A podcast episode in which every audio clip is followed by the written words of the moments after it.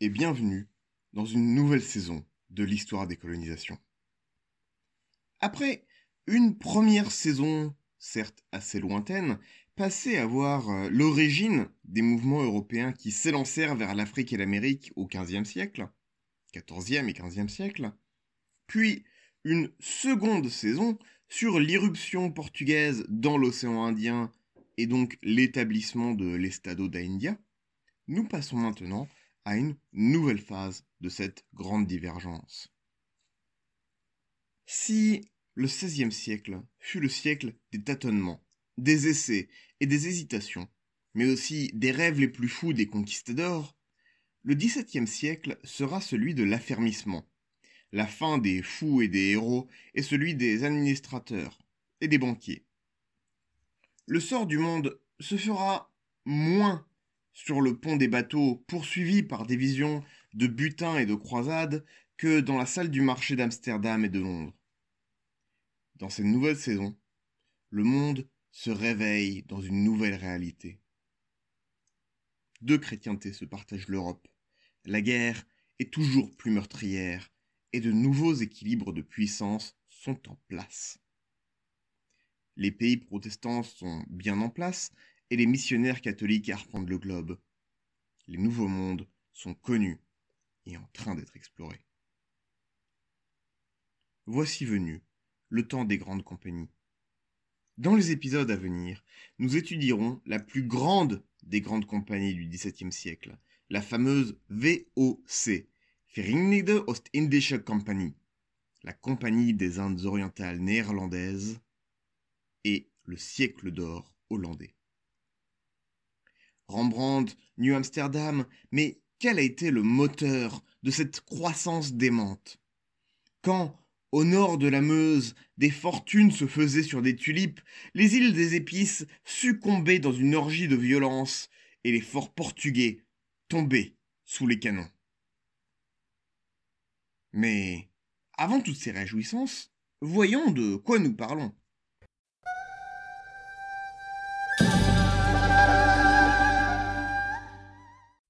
Les Pays-Bas, ancienne limite de l'Empire romain, dernière extrémité de l'Empire carolingien, forteresse faisant front à Louis XIV. Terre impossible, combat neptunien fait d'avance méthodique des polders et de riposte brutale des éléments dans les brumes épaisses de la mer du Nord, des marais et du sable, sortit un empire d'un genre nouveau. Écho vague et lointain de Carthage, où les cris de la bourse remplaçaient le cri des enfants sacrifiés à balles sur les rives de la Méditerranée. Les Pays-Bas furent un des grands gagnants de l'optimum climatique médiéval. Ce réchauffement planétaire limité autour de l'an 1000 qui rebâtit les cartes, surtout en Europe. Le climat plus chaud, plus sec surtout, mit encore plus de pression sur une Italie en déliquescence, qui, de phare du monde jusqu'à l'Antiquité tardive, était devenue petit à petit une simple extension des nations de l'Europe du Nord, la Franquie, l'Empire romain germanique, surtout étant de nouveau une ligne de front avec l'expansion islamique au sud de la Méditerranée. En parallèle, les terres, autrefois peu hospitalières des forêts germaniques, devinrent d'immenses greniers à blé, des réservoirs de population qui naquit au monde dans toute sa splendeur, avec l'explosion des villes du Moyen Âge. Notre imaginaire est encore marqué de ces chevaliers et belles dames, des tournois des tavernes, les monastères, où le chant des moines semble éloigner la forêt et assécher les marais. Duby le décrit ainsi une Europe vigoureuse, en croissance, s'opposant à une Méditerranée se rattachant aux miettes de l'Empire romain. Bien sûr, nuançons. Tout n'est pas blanc ou noir. Jusqu'au XVe siècle, c'est bien l'Italie, Venise, Gênes, Milan, qui sont les grandes puissances économiques du monde européen néanmoins plus à partir du 11e-12e, fournissant des épices, des draps, les richesses de l'Orient à un monde barbare, devenant les banquiers des monarques quand les cours royales se raffinèrent, comme on a pu le voir au cours des dernières saisons. Néanmoins, néanmoins, l'Italie n'était qu'en partie indépendante. L'Italie du Sud était le terrain de jeu des aventuriers normands, beaucoup de Tancred, et l'Italie du Nord, sous souveraineté intermittente d'un empire qui n'était ni saint ni romain et à peine germanique. Mais la guerre de Cent Ans est un tournant. Pour des raisons diverses et variées, notamment la montée en puissance de l'artillerie, les grands royaumes d'Europe se consolident et passent de marchés atomisés aux multiples suzerainetés mal reliées entre elles, sous l'autorité très nominale d'un roi lointain, à de vraies puissances centralisées. Les cités-États ne peuvent alors plus rivaliser militairement avec de tels réservoirs d'hommes, de soldats et de richesses. Et l'Italie devient alors vraiment champ de bataille. Marignan, Pavie, nous connaissons l'histoire. On l'a vu aussi dans le conflit entre Venise et le Portugal dans nos deux premières saisons.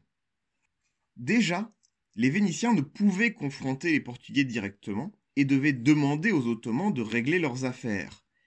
La décadence des cités-États militairement en tout cas, est alors bien avancé, surtout quand on compare au Portugal, qui, certes, pays relativement moderne et centralisé, est un pays minuscule, qui d'ailleurs leur jouera des, tours, mais c'est un pays minuscule, démographiquement à l'époque, et bien occupé sur beaucoup de fronts.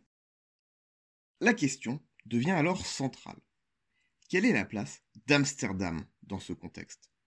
Est-ce une cité-État? Ou une puissance nationale Doit-on voir Amsterdam euh, dans les Pays-Bas l'équivalent de la terra firma vénitienne? Cela ferait bien plaisir à nos camarades amsteldamois, mais ce n'est pas entièrement correct. D'ailleurs, demander à un néerlandais si c'est bien hollandais, et à moins qu'il soit d'Amsterdam, il va mal le prendre. C'est un peu comme demander à un français s'il est parisien. Tout ça pour dire que nous devons nous attarder sur la genèse néerlandaise avant de sauter à pieds joints dans la Zwiderzee.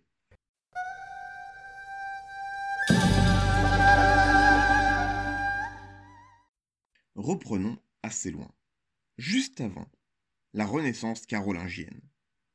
Rassurez-vous, nous n'y passerons que peu de temps, mais je trouve toujours ça très intéressant de voir les racines profondes de l'histoire de replacer les événements dans une histoire longue. Les Frisons sont un vieux peuple, sur les bords de la mer Noire, une zone allant du nord des Pays-Bas actuels au Danemark. Les Romains les rencontrent et font ce que les Romains font de mieux, ils leur pètent la gueule et les réduisent en esclavage. Mais alors que le temps devient plus froid, plus humide, et que les récoltes s'effondrent à travers les miettes d'empire, que les hordes barbares viennent d'au-delà du Rhin. La mer aussi monte, noie les terres marécageuses de la Frise. L'endroit est dépeuplé. Un désert salé, où des algues s'accrochent comme naufragés aux îlots de sable humide et froid. Puis, comme on l'a vu, il fait plus chaud, moins humide, alors que l'Italie et la Méditerranée se meurent de ces chaleurs qui achèvent d'assécher les restes de civilisation romaine, la mer laisse place à la terre en frise, et les hommes reviennent. Tous les pays alentours se développent, la Franquie se rassemble sous les Carolingiens, la Scandinavie devient alors un grand centre de peuplement, l'Angleterre est christianisée. Et au centre, tout au milieu, la Frise, carrefour maritime des commerces d'Europe du Nord. Idéalement placé à l'embouchure du Rhin, capable d'expédier le bois, la cire, les fourrures baltiques sur les côtes atlantiques, mais aussi d'expédier dans ces pays gelés le vin et les tissus fins, les marques de la civilisation. Au carrefour des échanges, gardés dans une indépendance relative grâce aux terrains traîtres des marécages et des îlots, les frisons s'affirment comme acteurs majeurs du commerce pendant le Moyen Âge, formant un des deux pôles européens du commerce, faisant contrepoids aux cités italiennes. D'ailleurs, les grandes foires ne sont-elles pas en Champagne, entre ces deux pôles? Peu à peu, les Pays-Bas deviendront même encore plus importants, grâce à l'apport des laines anglaises, et cette puissance leur permettra d'asseoir une certaine domination économique sur les pays de la Baltique. Mais nous y reviendrons. Les Pays-Bas, lors de notre dernière saison, étaient sous domination espagnole, depuis assez peu de temps. Auparavant, les Flandres appartenaient aux ducs de Bourgogne, vassaux mais pas vraiment de la couronne française, plus ou moins, à peu près.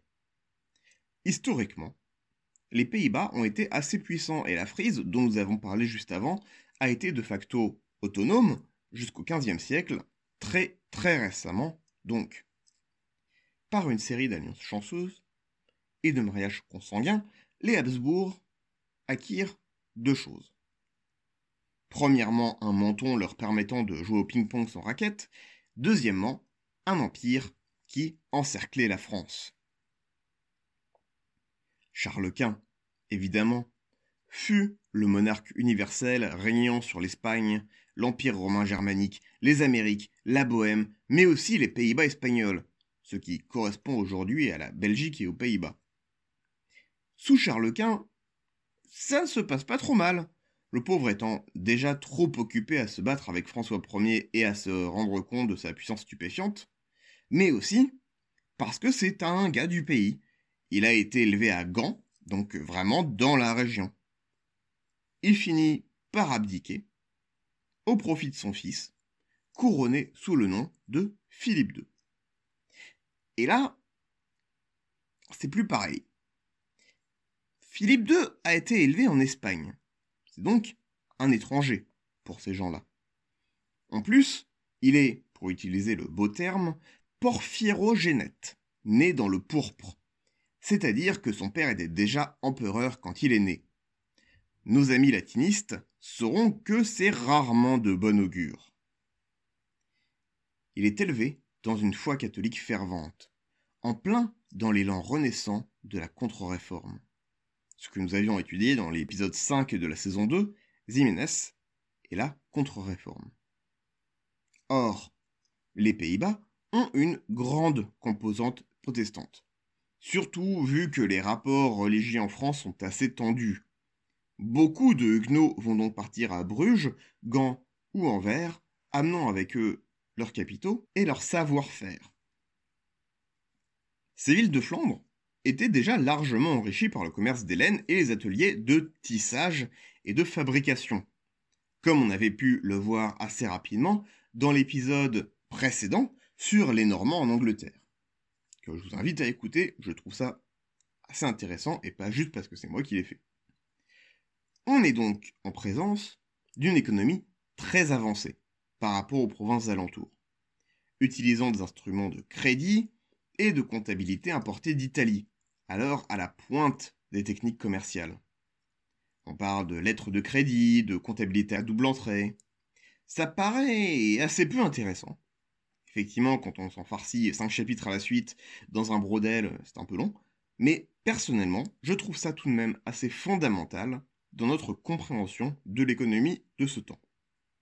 Mais ne vous inquiétez pas, ou inquiétez-vous, c'est selon, on reviendra sur ce sujet plus tard dans un autre épisode. Anvers. Anvers est alors la plaque tournante du poivre pour l'Europe du Nord. C'est d'ailleurs là que les Portugais vont établir leur facteur pour l'Estado da India, c'est-à-dire leur base de vente. Anvers est un comptoir majeur de la Ligue hanséatique, accueille des ateliers, c'est vraiment un des cœurs battants de l'économie européenne, et une des places très importantes dans les possessions bourgeoises. On se doute donc que, si par hasard Anvers se décidait à faire sécession, ça poserait problème. Si, par le plus grand des malheurs, tous les Pays-Bas espagnols décidaient de se rebeller contre l'autorité des Habsbourg, leur suzerain, ce serait même une grande catastrophe, à même de remettre en cause l'équilibre du monde.